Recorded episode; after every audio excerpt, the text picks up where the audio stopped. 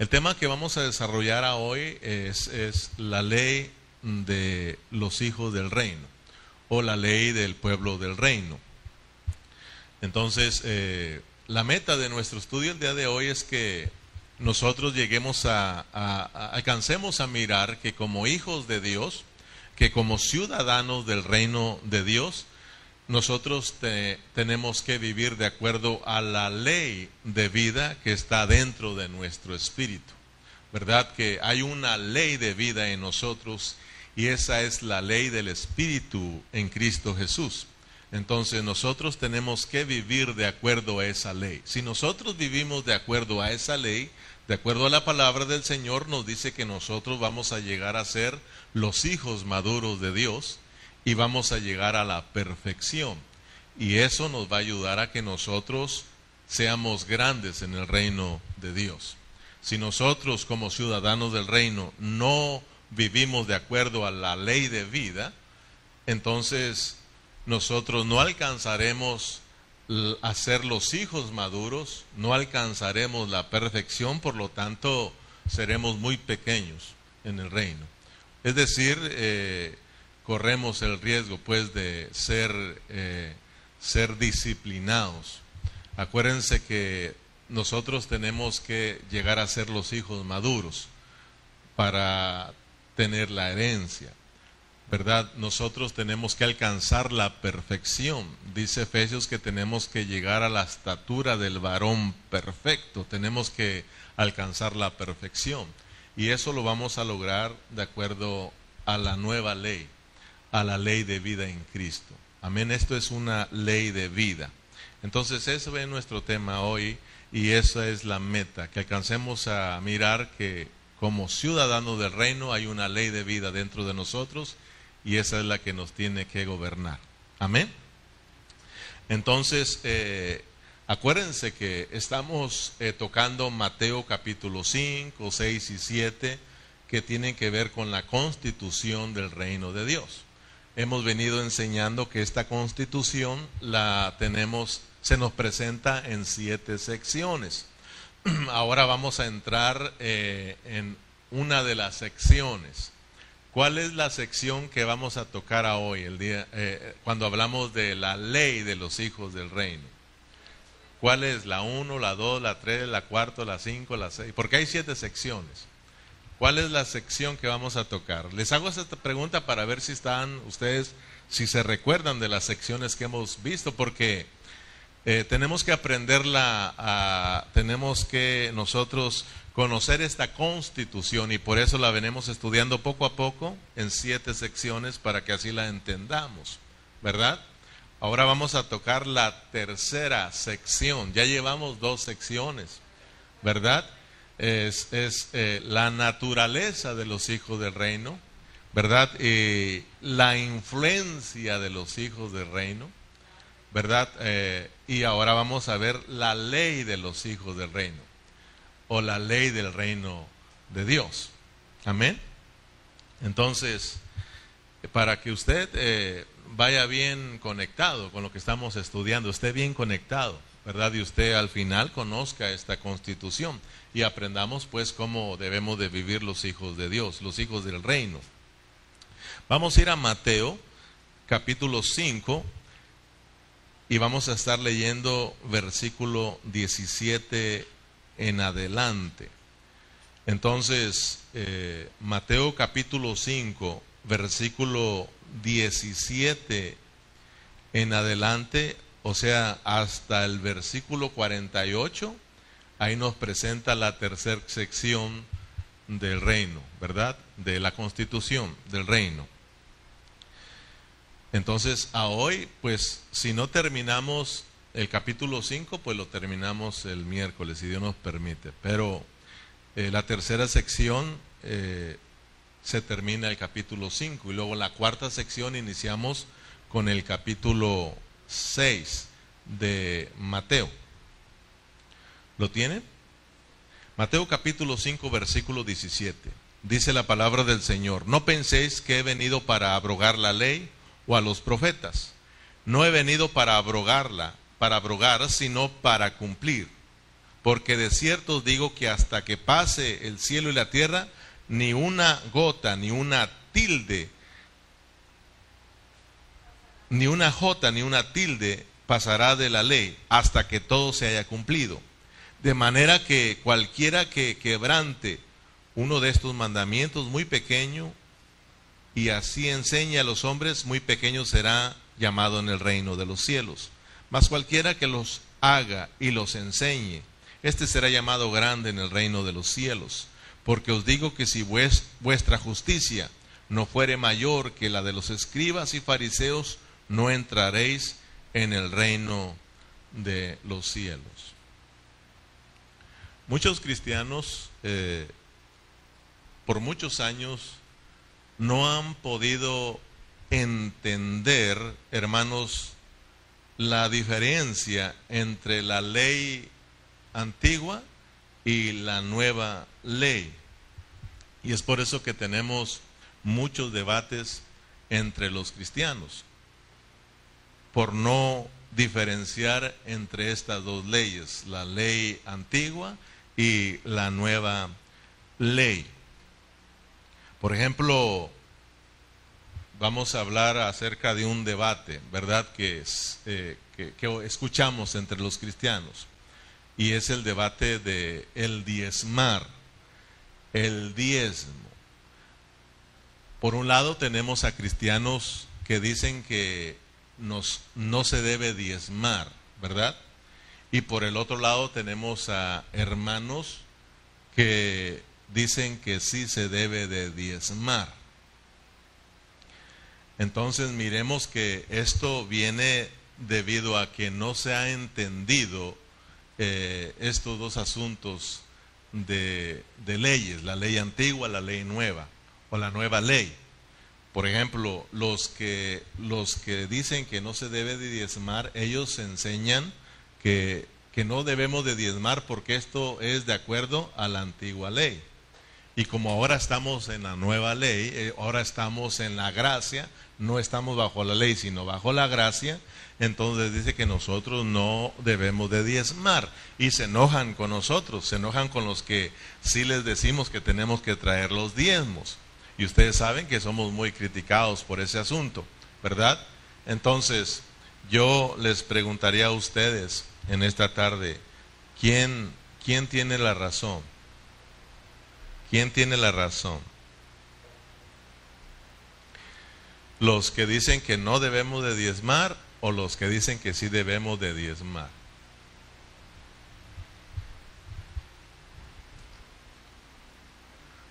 ¿Quién tiene la razón? Digo, si ellos tienen la razón para ya no pedirles el diezmo.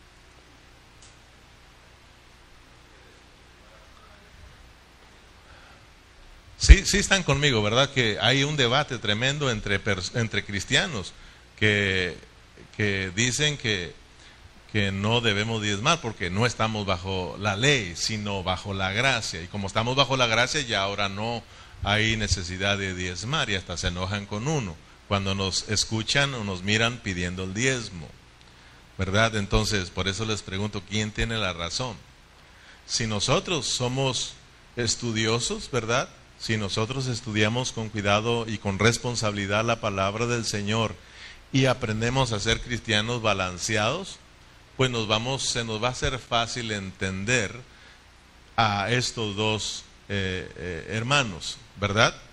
Eh, se nos va a hacer fácil, o sea, no nos vamos a complicar nosotros la vida porque somos cristianos cristocéntricos, somos cristianos balanceados. Entonces, nosotros por ejemplo, cuando yo escucho a un hermano que no se debe diezmar porque es de acuerdo a la ley, yo lo entiendo y no tengo ningún problema. Pero cuando otro hermano enseña que tenemos que diezmar, yo también lo entiendo. ¿Ustedes lo entienden? ¿Sí lo entienden o no? ¿Y por qué no diezman muchos de ustedes? No se creen. Yo sé que todos ustedes sí traen su diezmo. Pero bueno, uno los entiende. Y es importante que nosotros lo entendamos. Tal vez alguno de aquí no ha entendido eso. Espero que Dios le ilumine y que pueda, se le pueda revelar este asunto.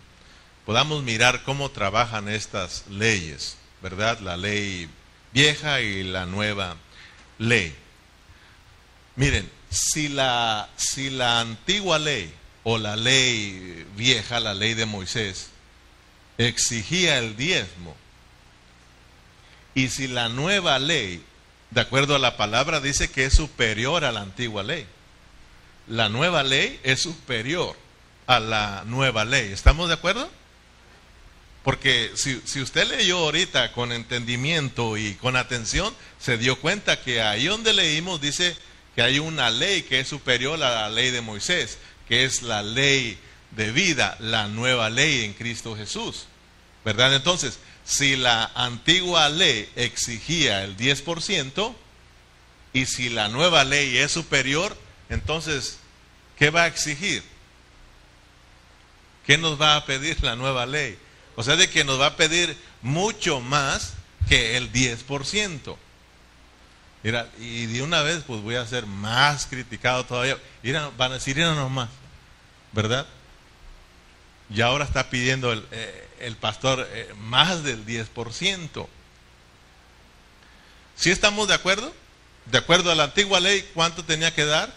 El 10%, es lo que pedía, traer el diezmo, ¿verdad? Pero ahora estamos en la gracia. Ahora estamos en la nueva ley, ¿verdad? La ley de vida, pero esta es superior. Esta es más elevada. Por lo tanto, nos va a demandar más.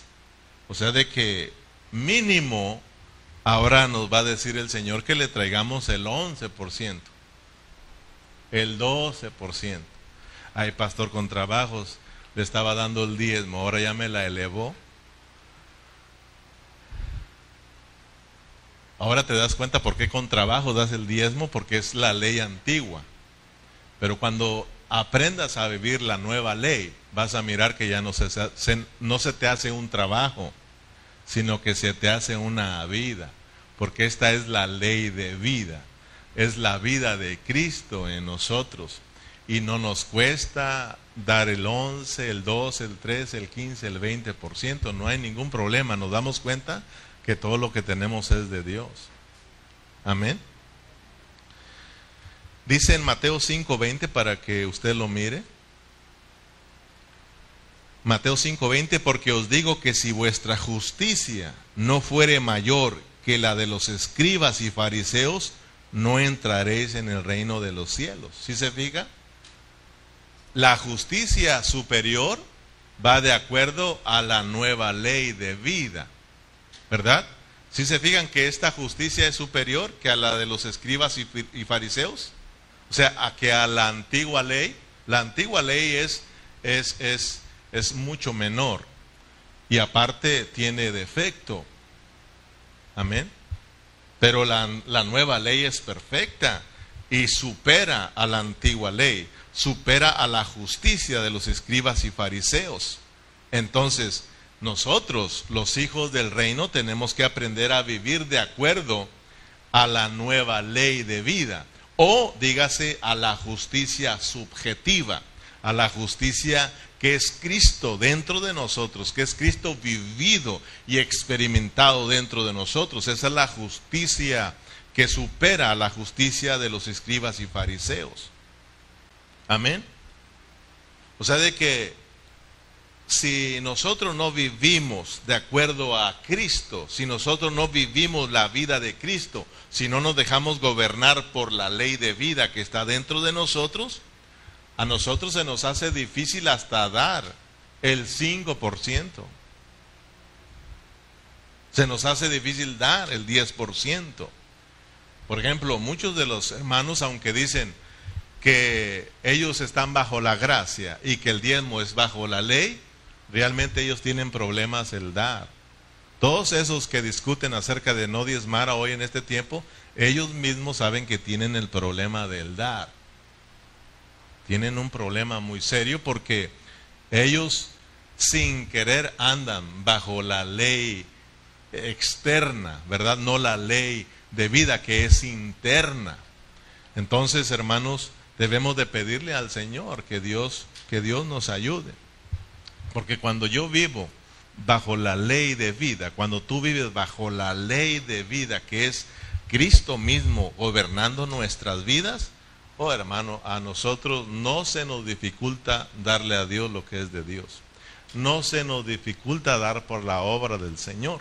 Pero mira, no te pongas triste, mi tema no es el dar. Mi tema no es el dar porque ya lo miro como un poco triste. Pero sí quisiera que miremos lo importante que es andar de acuerdo a la ley de vida. Por ejemplo, cuando alguien me habla acerca del dar, yo no tengo ningún problema, ¿verdad? Porque en esa parte Dios ya me ha sanado. En esa parte Dios gobierna mi corazón, ¿verdad? En esa parte no hay ningún problema conmigo, porque Dios ya me lo ha revelado, Dios me controla en esa parte y sé que lo que tengo es del Señor. Amén. Entonces, esperamos en el Señor que con esta lección o con este estudio de hoy nosotros podamos mirar la diferencia entre la antigua ley y la nueva ley. Acordémonos que en ningún momento las leyes se quitan. Hablando de las leyes terrenales, ninguna ley es quitada. Lo que sucede es que viene otra ley, ¿sí o no? Otra ley la cual supera a la ley antigua y entonces todo mundo tiene que ser regido por la nueva ley. Pero la otra ley ahí queda, ¿sí o no? O sea que no, no se quita. Entonces entendamos que cuando Cristo vino, no vino a quitar la ley. Ahí se quedó. Pero cuando Él vino, sí puso otra ley. ¿Verdad? La ley de vida. Entonces, en Mateo 5, 17 él nos deja en claro aquí que Él no vino a abrogar la ley, sino a qué, a qué vino? A cumplirla. Dice en el versículo 17, no penséis que he venido para abrogar la ley o los profetas, no he venido para abrogar, sino para qué? Para cumplir, sino para cumplir. Entonces pongamos atención, porque este cumplir de la ley, yo he venido a cumplir está en tres aspectos que todos tenemos que conocer. Yo he venido a cumplir. Este cumplimiento tiene tres aspectos. Número uno, significa que el Señor fue el único que cuando vino, Él guardó la ley. Ningún hombre ha podido guardar la ley. Cristo sí es el único que ha guardado la ley, es el único. Por eso él dice que Él no vino a, abrogarla, sino que a cumplirla y todos sabemos que Cristo cumplió la ley, en Él se cumple la ley. Número dos, significa que Él satisfizo los requisitos de la ley al morir, hermanos, como nuestro sustituto. O sea, de que por el lado positivo, Cristo cumplió la ley por el lado negativo, Él satisfizo, ¿verdad? Eh, los requisitos de la ley eh, como nuestro sustituto. ¿Qué significa eso? Acuérdense que de acuerdo a la ley, el hombre estaba muerto, ¿sí o no? De acuerdo a, de acuerdo a la ley antigua, nosotros, hermanos, estábamos bajo condenación porque de acuerdo a la ley éramos culpables, ¿verdad? no teníamos esperanza de salvación. Pero ¿qué hizo Cristo al venir? ¿Qué hizo Cristo al cumplir la ley? Él vino, hermanos, y a través de morir en la cruz de Calvario, porque el hombre tenía que morir, Cristo satisfizo, ¿verdad? Así se dice, satisfizo, ¿verdad? ¿Verdad? Que es de satisfacer, ¿verdad? Los requisitos de la ley y entonces con eso nos trajo una esperanza de salvación, nos trajo perdón, gloria al Señor, hermanos, y nos rescató de la condenación que teníamos y ahora nos puso en una nueva ley, la ley de vida. Tercero, Cristo en resurrección reemplazó, hermanos, o completó la antigua ley y puso una nueva ley, la ley de vida. Ahora que Cristo está en resurrección, entonces cumple la ley, ¿verdad? Reemplaza la ley, completa la ley y no solo eso, sino que establece una nueva ley por la cual ahora todos tenemos que vivir, la ley de vida en Cristo Jesús. En Mateo 5:21 dice, dice, oíste que fue dicho a los antiguos, no matarás. Y a cualquiera que matare será culpable de juicio. Versículo 22. Pero yo os digo que cualquiera que se enoje contra su hermano será culpable de juicio. La palabra pero yo os digo se refiere a su nueva ley. Si se fijan? Esa es su nueva ley. Ya está otra nueva ley. Oíste que fue dicho, antigua ley, ¿verdad? No matarás. Esa es la antigua ley. Porque cualquiera que matare será culpable de juicio. Nueva ley. Pero yo os digo, ¿verdad? ¿Sí lo alcanza a mirar? Eh, eh, estamos hablando de que Cristo, cuando Él vino, no solamente vino a cumplir la ley y o a cumplir los, los, los requisitos de esa ley, sino que Él también, hermanos, estableció una nueva ley para los hijos del reino, para los ciudadanos del reino, para que vivamos por esa nueva ley. Y esta ley es superior a la ley de Moisés. Esta, esta ley es más elevada. Y el apóstol Pablo nos lo deja en claro diciendo que esta ley es con más gloria.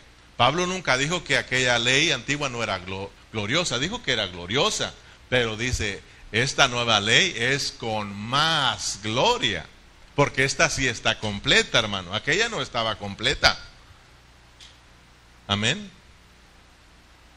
En segunda a los Corintios, si vamos allá rápidamente, el apóstol Pablo nos dice que, eh, que si la antigua ley era con gloria, mucho más esta es mucho más gloriosa, porque esta ley supera a la antigua ley. En el segunda de Corintios 3:9 dice, "Porque si el misterio, perdón, porque si el ministerio de condenación fue con gloria, mucho más abundará en gloria el ministerio de justificación. Porque aún, aún lo que fue glorioso no es glorioso en este respecto en comparación con la gloria más eminente.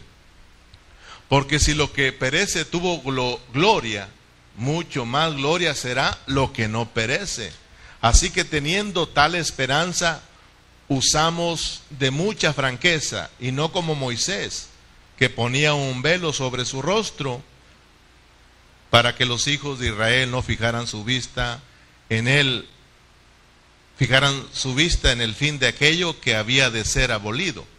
Pero el, el entendimiento de ellos se embotó, porque hasta el día de hoy cuando leen el antiguo pacto, les queda el mismo velo no descubierto el cual por Cristo es quitado. Y aún hasta el día de hoy, cuando se lea Moisés, el velo está puesto sobre el corazón de ellos. Por cuando se, pero cuando se conviertan al Señor, el velo se quitará, porque el Señor es, el Espíritu, porque el Señor es el Espíritu, y donde está el Espíritu del Señor, ahí hay libertad. Gloria al Señor, hermanos. Gloria a Dios porque la nueva ley de vida en Cristo es con más gloria.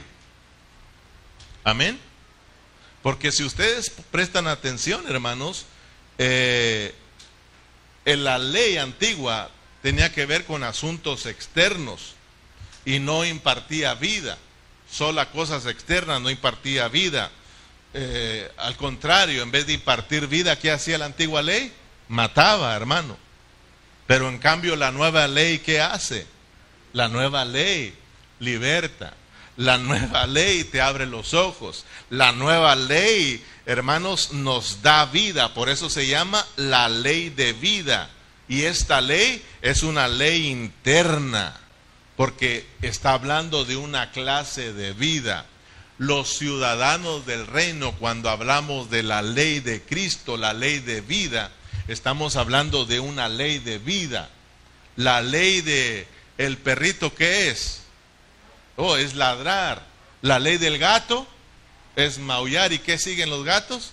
Eh, eh, los ratoncitos, esa es la ley. Es una ley de vida. En nosotros, dentro de nosotros hay una ley que se llama la ley de vida. Es la misma vida de Dios, es la misma vida de Cristo que está en nosotros. Por lo tanto, como ciudadanos del reino de Dios, tenemos que vivir dicha vida, es decir, la vida de Cristo, la vida de Dios. Tenemos que parecernos a Cristo. Por eso somos los hijos de Dios y tenemos que vivir como hijos de Dios. ¿Estamos eh, captando, hermano? Es una ley de vida, una ley de vida. Esto no es asunto de querer cambiar, no es asunto de querer hacer las cosas, es una vida, es una ley de vida. Pablo lo declara en Romanos 8.2. Romanos 8.2 es un versículo que todos conocemos. Dice, porque la ley del Espíritu de vida en Cristo Jesús me ha librado de la ley del pecado y de la muerte porque lo, era, lo que era imposible por la ley, por cuanto era débil y por la carne, se da cuenta que la ley aquí era débil por la, la carne, ¿verdad? Dios enviando a su Hijo en semejanza de carne, de pecado, y a causa del pecado condenó al pecado en la carne para que la justicia de la ley se cumpliese en nosotros, que no andemos conforme a la carne, sino conforme al Espíritu.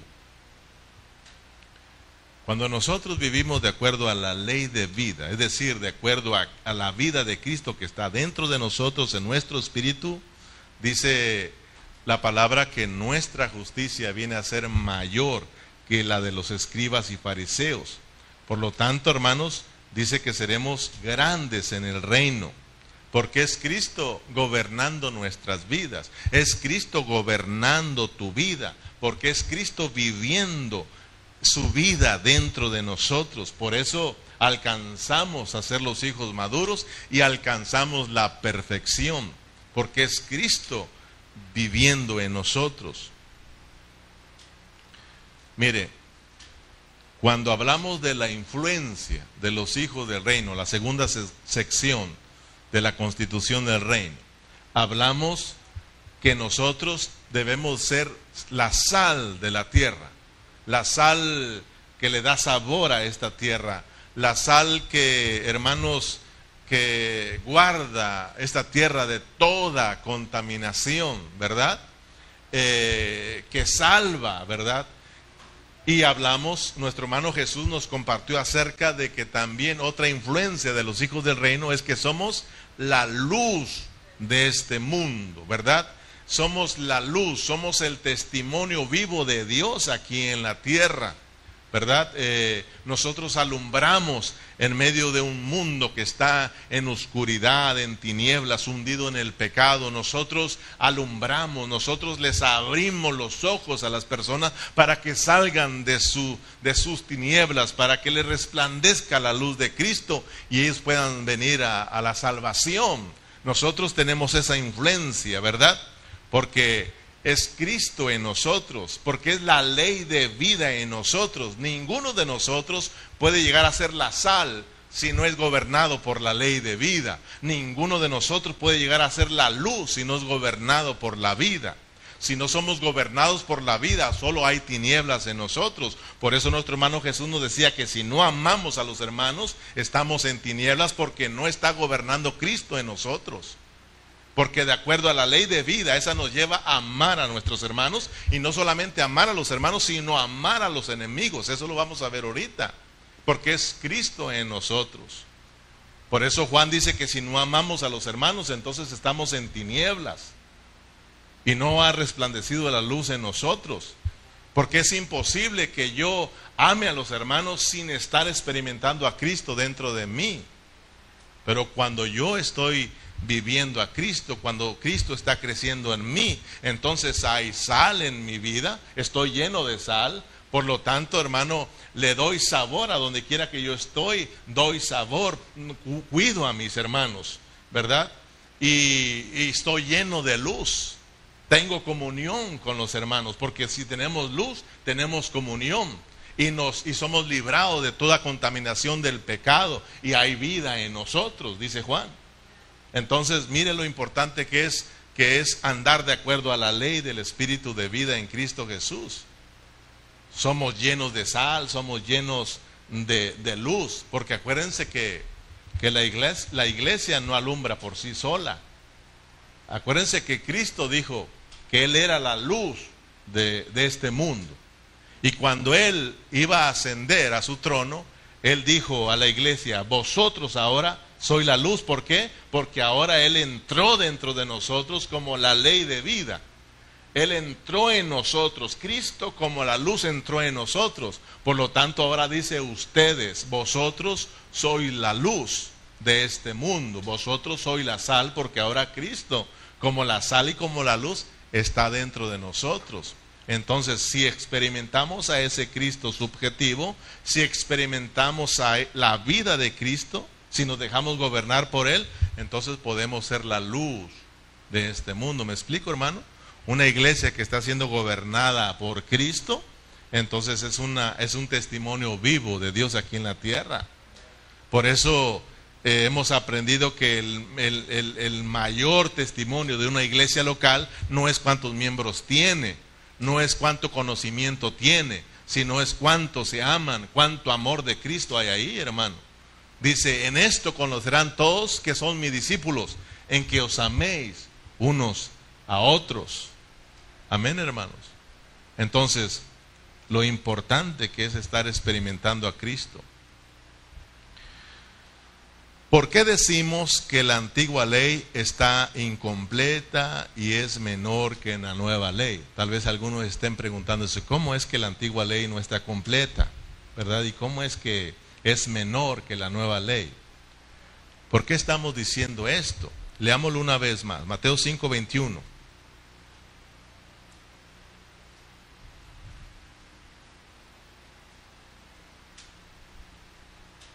¿Lo tiene? Mateo capítulo 5, versículo 21.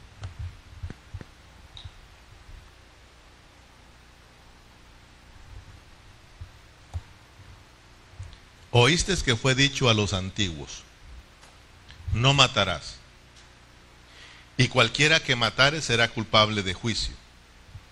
Pero yo os digo que cualquiera que se enoje contra su hermano será culpable de juicio y cualquiera que diga necio a su hermano será culpable ante el concilio, y cualquiera que le diga fatuo quedará expuesto al infierno de fuego. ¿Por qué decimos que la antigua ley está incompleta y es menor que la nueva ley?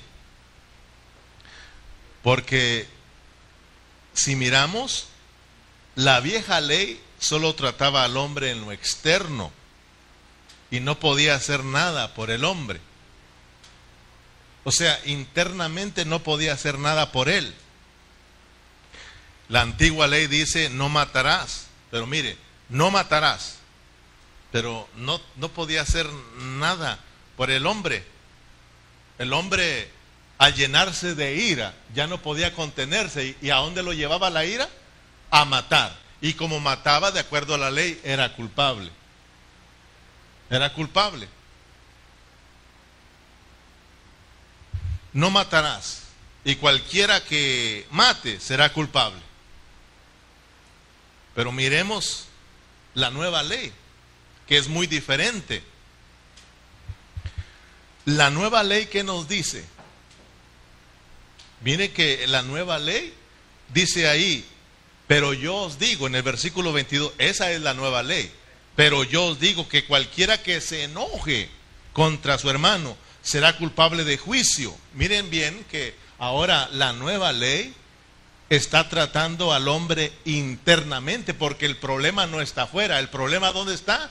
Adentro. Entonces mire cómo el Señor, hermanos, se va a la raíz del problema para salvar al hombre para hacer algo por el hombre. Por eso dice, pero yo digo, nueva ley, que cualquiera que se enoje contra su hermano será culpable de juicio. Entonces, ¿qué Dios está tratando internamente? Dios está tratando el enojo por su nueva ley. Si el enojo es controlado por la nueva ley, entonces, ¿qué va a pasar? ¿Va, el hombre a proceder a matar?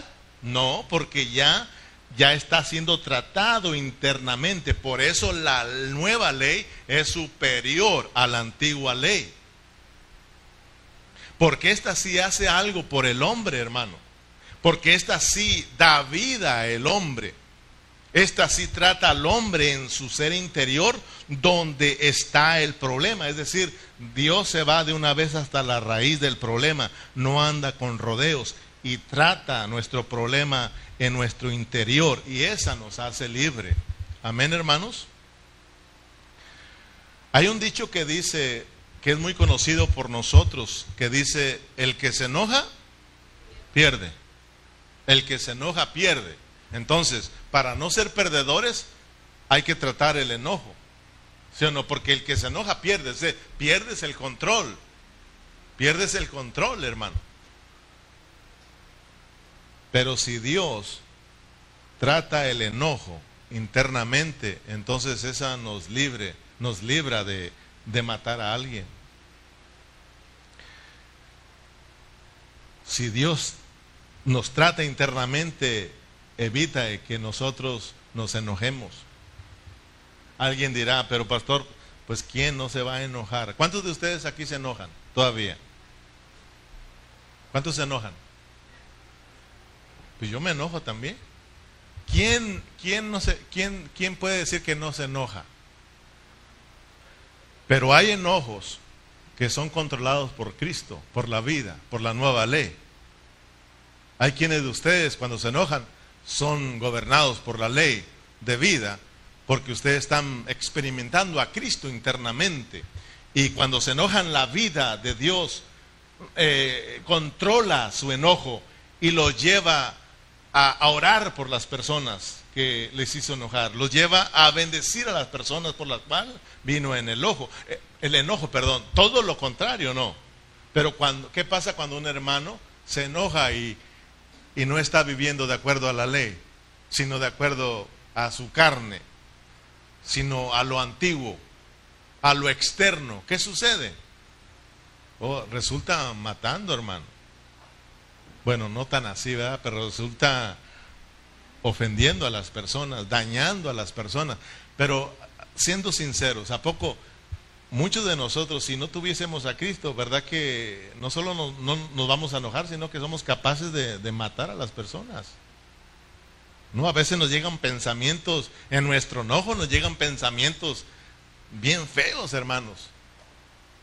Y nosotros somos capaces de asesinar a una persona. No voy a creer que somos tan buenos. Pero gracias a Dios, gracias a Dios que cuando viene el enojo. Ese enojo es controlado por la vida porque estamos viviendo bajo la ley de vida. Y entonces resultamos amando a las personas, resultamos orando por estas personas, resultamos aún amando a nuestros enemigos porque estamos siendo controlados por la vida. ¿Estamos, estamos captando, hermano?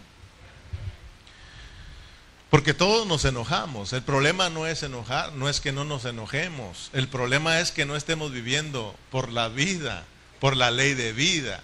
Si estamos viviendo por la ley de vida, tú te vas a enojar, pero vas a estar controlado. Tu enojo es controlado por la vida. Mira, ¿cuántos creen que el Señor Jesús sí se enojó cuando estuvo aquí en la tierra? ¿Alguien se acuerda de una ocasión que se haya enojado el Señor Jesús? ¿Cuándo se enojó él? Porque se enojó varias veces. Pero ¿cuándo sí se enojó de a de veras? ¿Se acuerdan cuando entró al templo y miró a todos los mercaderes ahí vendiendo, verdad? Y entró aventando las mesas, volteándoselas y con chicote, dice, echando a todos para afuera. Pero, ¿pecaría él? No. Yo estoy seguro que él no pecó, pues dice la palabra que él no pecó. O sea que era un enojo entonces controlado por la vida, ¿sí o no? ¿Pablo se enojaría en alguna ocasión? Claro, pero era un enojo controlado por la vida. Mismo Pablo nos dice que nosotros también podemos enojarnos, ¿sí o no?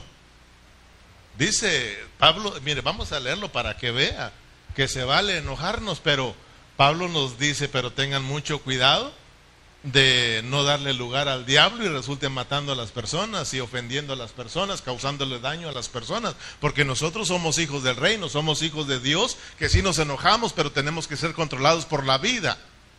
Que si alguien te hace enojar, tú ores por él, lo perdones, lo ames, ¿verdad? Efesios 4:26 me parece. Sí, Efesios 4:26 y 27. Nada más para que ustedes miren ahí lo que dice el apóstol Pablo. Airaos, dice, léalo conmigo, airaos. Mire lo que dice Pablo, airaos. Ok, está bien, enójense.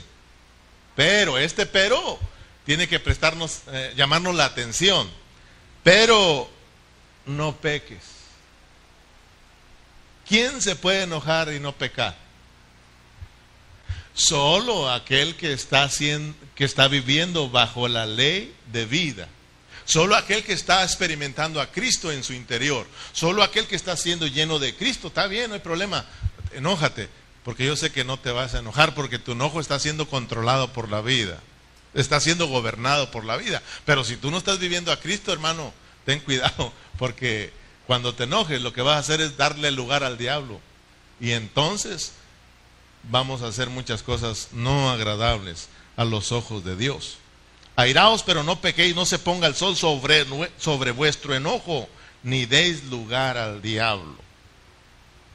¿Bajo qué contexto está hablando estas palabras del apóstol Pablo?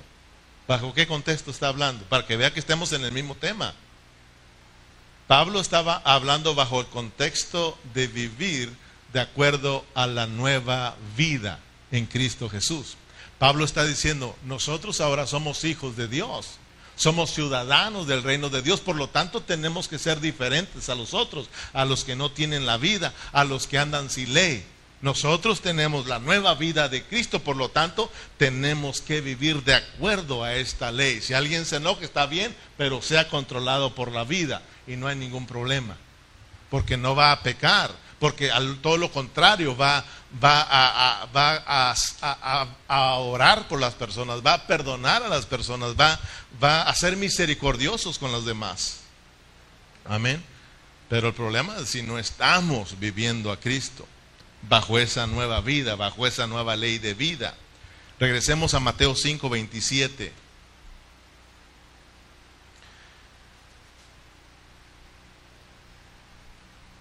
Oíste, Mateo 5, 27, oíste que fue dicho, no cometerás adulterio.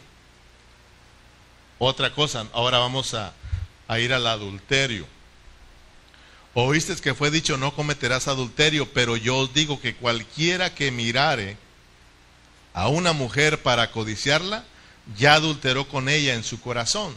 Por tanto, si tu ojo derecho te es ocasión de caer, sácalo y échalo de ti, pues mejor es pues mejor te es que se pierda uno de tus miembros y no que todo tu cuerpo sea echado en el infierno.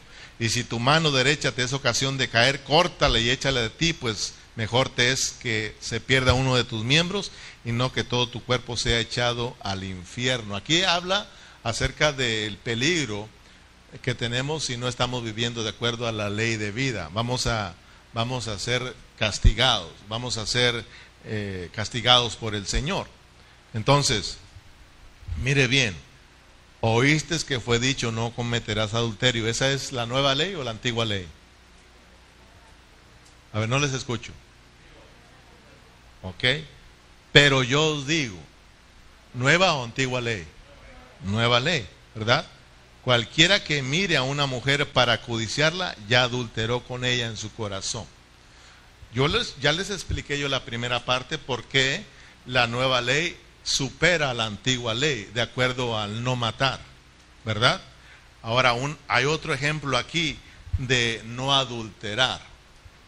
¿Por qué ahora usted eh, me puede, dígame por favor, ¿por qué aquí la ley de vida supera a la antigua ley?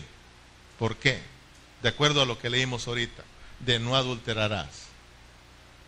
¿Por qué es superior? Porque es de que ahora debemos de vivir de acuerdo a la nueva ley. ¿Verdad? Es lo mismo que sucedió anteriormente, porque la antigua ley solo dice pero dice, oíste que fue dicho, no cometerás adulterio, ¿verdad? Y el que adultere, ese es culpable. Pero no trata a la persona. O sea, le falta esta ley. ¿Sí me explico, hermano? O sea, le falta, por eso la nueva ley es completa, la nueva ley supera a la antigua ley y ahora tenemos que vivir de acuerdo a esta nueva ley. Porque esta sí, hermano, esta sí trata el problema dentro del hombre. Esta es, esta es vida para el hombre y lo, lo salva de caer en un adulterio y lo, lo salva de la condenación, pero la antigua ley te das cuenta que no te salvaba. O sea, adulteraste es culpable, muerte. Porque no había nada que lo detuviera. Pero la nueva ley sí te detiene. Amén. Ahora trata, trata el corazón, trata lo profundo del hombre, trata el raíz del problema. ¿Cómo una persona cae en adulterio? ¿Cómo es que llega a caer en adulterio? ¿Cómo empieza ese asunto? No empieza hablando de una mujer, no empieza viendo al hombre y codiciando al hombre. No hablando del hombre hacia la mujer, no es que empieza a codiciar a la mujer y a estarla mirando y codiciarla y, y lo lleva a caer el adulterio. Pero aquí dice que cualquiera que mire a una mujer, la nueva ley, cualquiera que mire a una mujer ya adulteró. Entonces Dios está tratando el corazón, el problema que tenemos dentro de nosotros, ¿verdad? De que ahora, hermanos, nuestros ojos tienen que ser controlados por la vida de Cristo.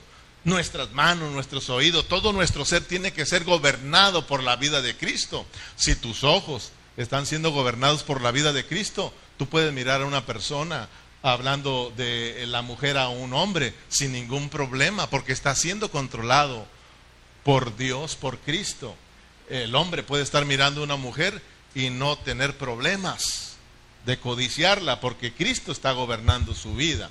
El problema es cuando no estemos siendo gobernados por Cristo. Imagínate, hermano, un, cristiano que no está viviendo a Cristo, un cristiano que no está experimentando la ley de vida que está dentro de él cuando pasa y mira a una mujer que no va bien cubierta. Imagínate, hermano. Culpable, hermano adultera, lo mismo la, la mujer. ¿Se dan cuenta cuán importante es estar viviendo a Cristo, hermano? Porque hay veces que, que a mí me han dicho, mira esa, esa señora, mira. ¿A poco calle no? Ustedes saben lo que me dicen las personas que no son cristianas. Le digo, no tengo problema, yo, yo tengo la mía. No me tengo que estar ocupando en otras personas. Así de sencillo. Pero una persona que no está controlada de Cristo, que dice, no, hombre, es puro cochinero, ¿ah? No, hombre, cochinero el que tengo en la casa, va a decir. Y eso es tristeza, hermano. Entonces, ¿cuál ley es más elevada? ¿Cuál ley es más completa? ¿La antigua o la nueva? Entonces, de, de acuerdo a la palabra del Señor, ahora los cristianos del Nuevo Testamento de, de acuerdo a cuál ley tenemos que vivir. ¿A la ley antigua a la nueva ley? A la nueva ley, la ley del Espíritu de vida en Cristo Jesús. Ahora bien, si nosotros miramos estos dos asuntos, ahora sí nos damos cuenta cuando alguien está debatiendo acerca del diezmo, ¿sí o no? Ahora, ¿ustedes pueden diezmar o no pueden diezmar? Yo creo que lo mínimo que podemos dar es el diezmo, ¿no? Lo mínimo. No, pues yo pienso que el mínimo tiene que ser el 11%, mira, si no estamos de acuerdo a la antigua ley. Para aquellos que están con que no se dé el diezmo, claro, yo estoy de acuerdo, ahora vamos a dar el 11%, todos el 11%, mínimo 11%. Gloria al Señor. ¿Quedamos de acuerdo, sí o no? Ay, no, mejor vámonos a la antigua ley, pastor.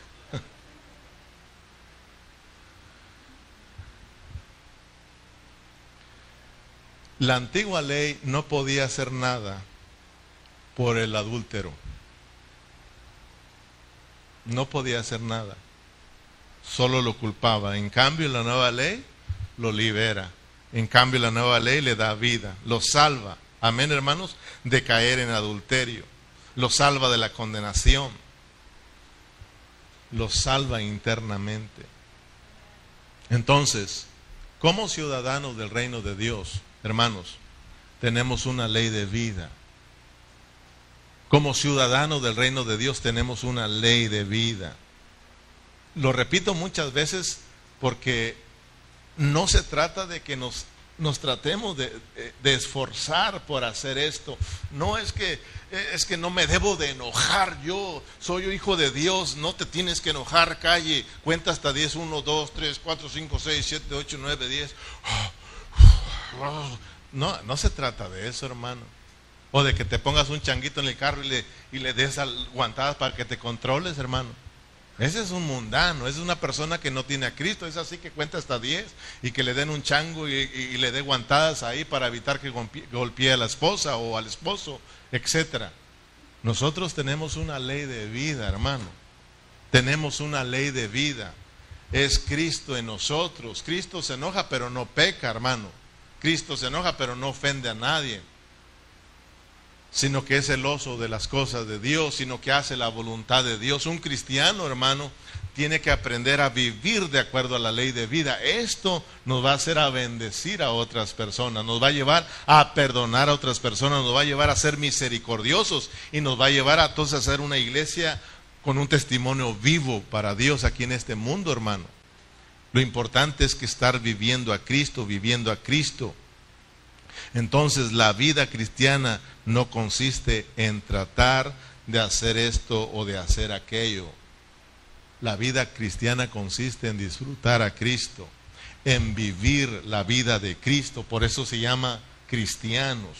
Tenemos que aprender a vivir por la vida que está en nosotros, que es Cristo. Amén, hermanos. Que Cristo viva en nosotros experimentar a Cristo a cada día, que nuestras vidas sean controladas por Cristo. Entonces tú ya no vas a sufrir, hermanos. No vas a sufrir. Alguien te hace enojar, te quieres enojar y ¿qué va a salir? La vida de Cristo. Así de sencillo, hermano.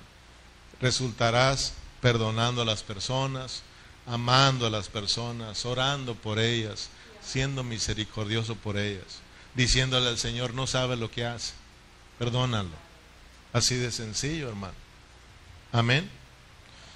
Donde quiera que andes, tu vista es controlada por la vida de Dios. Tú sabes lo que tienes que mirar, tú sabes lo que no tienes que ver, porque tu vista está siendo controlada por Cristo. Tus manos, tus pies están siendo controlados por Cristo. Tú sabes lo que tienes que agarrar, tú sabes lo que no tienes que agarrar. Tú sabes por dónde te tienes que conducir, tú sabes por dónde no te tienes que conducir porque eres gobernado por Cristo.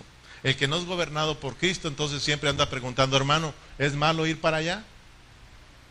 ¿Es malo hacer esto?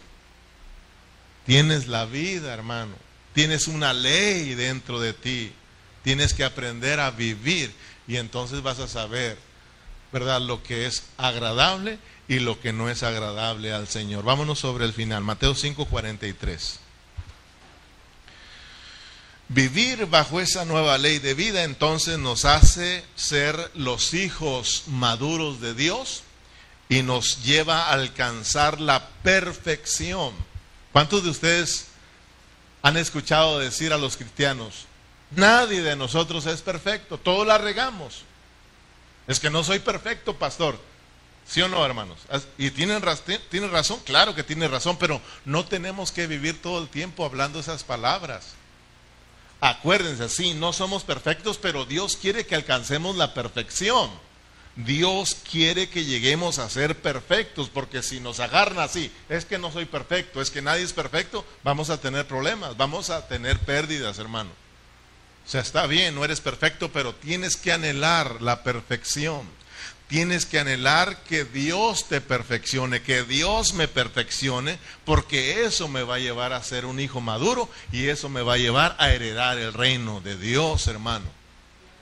Pablo dice que no somos perfectos, pero pues dice que alcanzamos toda la perfección. Pablo alcanzó la perfección, hermano. Si tú eres imperfecto, pero en Cristo, hermano, está la perfección. Nosotros sin vivir a Cristo, sí somos imperfectos, pero si nosotros vivimos a Cristo, vamos a aprender a ser perfectos, vamos a aprender a vivir en esa perfección. Mateo 5:43, oíste que fue dicho, amarás a tu prójimo y aborrecerás a tu enemigo. Pero yo os digo, amad a vuestros enemigos, bendecid a los que os maldicen, haced bien a los que os aborrecen y orar por los que os ultrajan y os persiguen. ¿Qué dice en el versículo 45? Mira lo que tienes que tú hacer para que llegues a ser hijo de vuestro Padre que está en los cielos. O sea, de que si somos hijos de Dios, tenemos la ley de vida, tenemos su naturaleza divina, tenemos la vida de Dios, por lo tanto Él anhela vernos vivir su vida, la vida de Él. Sí, hermano, ama a sus enemigos, la vida de Dios, sí bendice a los que le hacen mal, sí hace bien a los que los aborrecen, es la vida de Dios, es, la, es Cristo dentro de nosotros. Si nosotros queremos llegar a ser los hijos maduros, los hijos de Dios, entonces dice hermano, amarás a tu prójimo y aborrecerás a tu enemigo, la antigua ley, pero yo os digo nueva ley, amad a vuestros enemigos, bendecir a los que os maldicen, haced bien a los que os aborrecen y orar por los que os ultrajan y os persiguen, para que seáis hijos de vuestro Padre que está en los cielos, que hace salir el sol sobre malos y buenos y que hace llover sobre justos y injustos. Porque si amáis a los que os aman, ¿dónde está la recompensa? Porque eso era la antigua ley, ¿sí o no? Ama al que te ama. Pero eso, hermano, ¿cuál recompensa trae si eso hacen los que no tienen a Cristo? Ellos aman a los que los aman y aborrecen a los que los aborrecen. Pero a nosotros la nueva ley que nos dice, tenemos que amar aún a los que nos aborrecen. Eso solamente lo puede hacer quién? El que te hace un mal tú tienes que pagárselo ¿cómo? Con un bien. ¿Quién lo puede hacer? Que alguien te haga un mal y tú le, le hagas un bien. Como ya hemos dicho muchas ocasiones, estás comiéndote tus tacos y llega otro y te los arrebata. ¿Quién le va a decir, si quieres te encargo otros cuatro y si quieres le ponemos ahí guacamole, quieres una soda también, te la traigo. ¿Quién va a decir eso? Solamente los hijos de Dios, solamente los que están viviendo la vida de Cristo. Amén.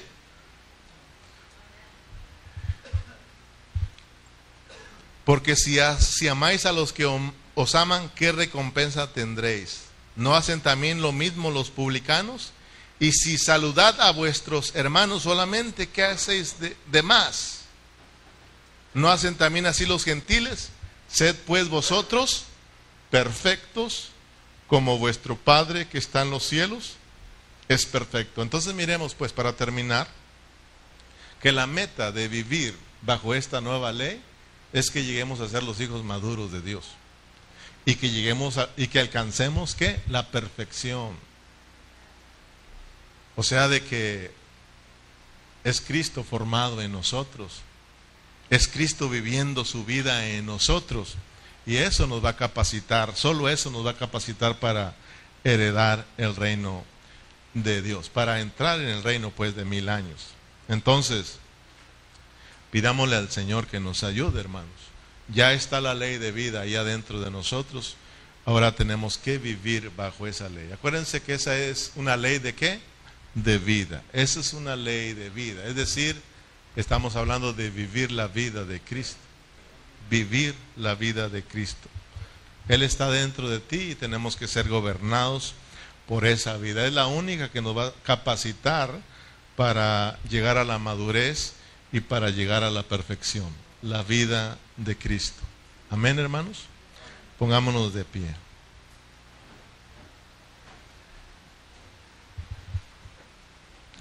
Padre Celestial, te damos las gracias.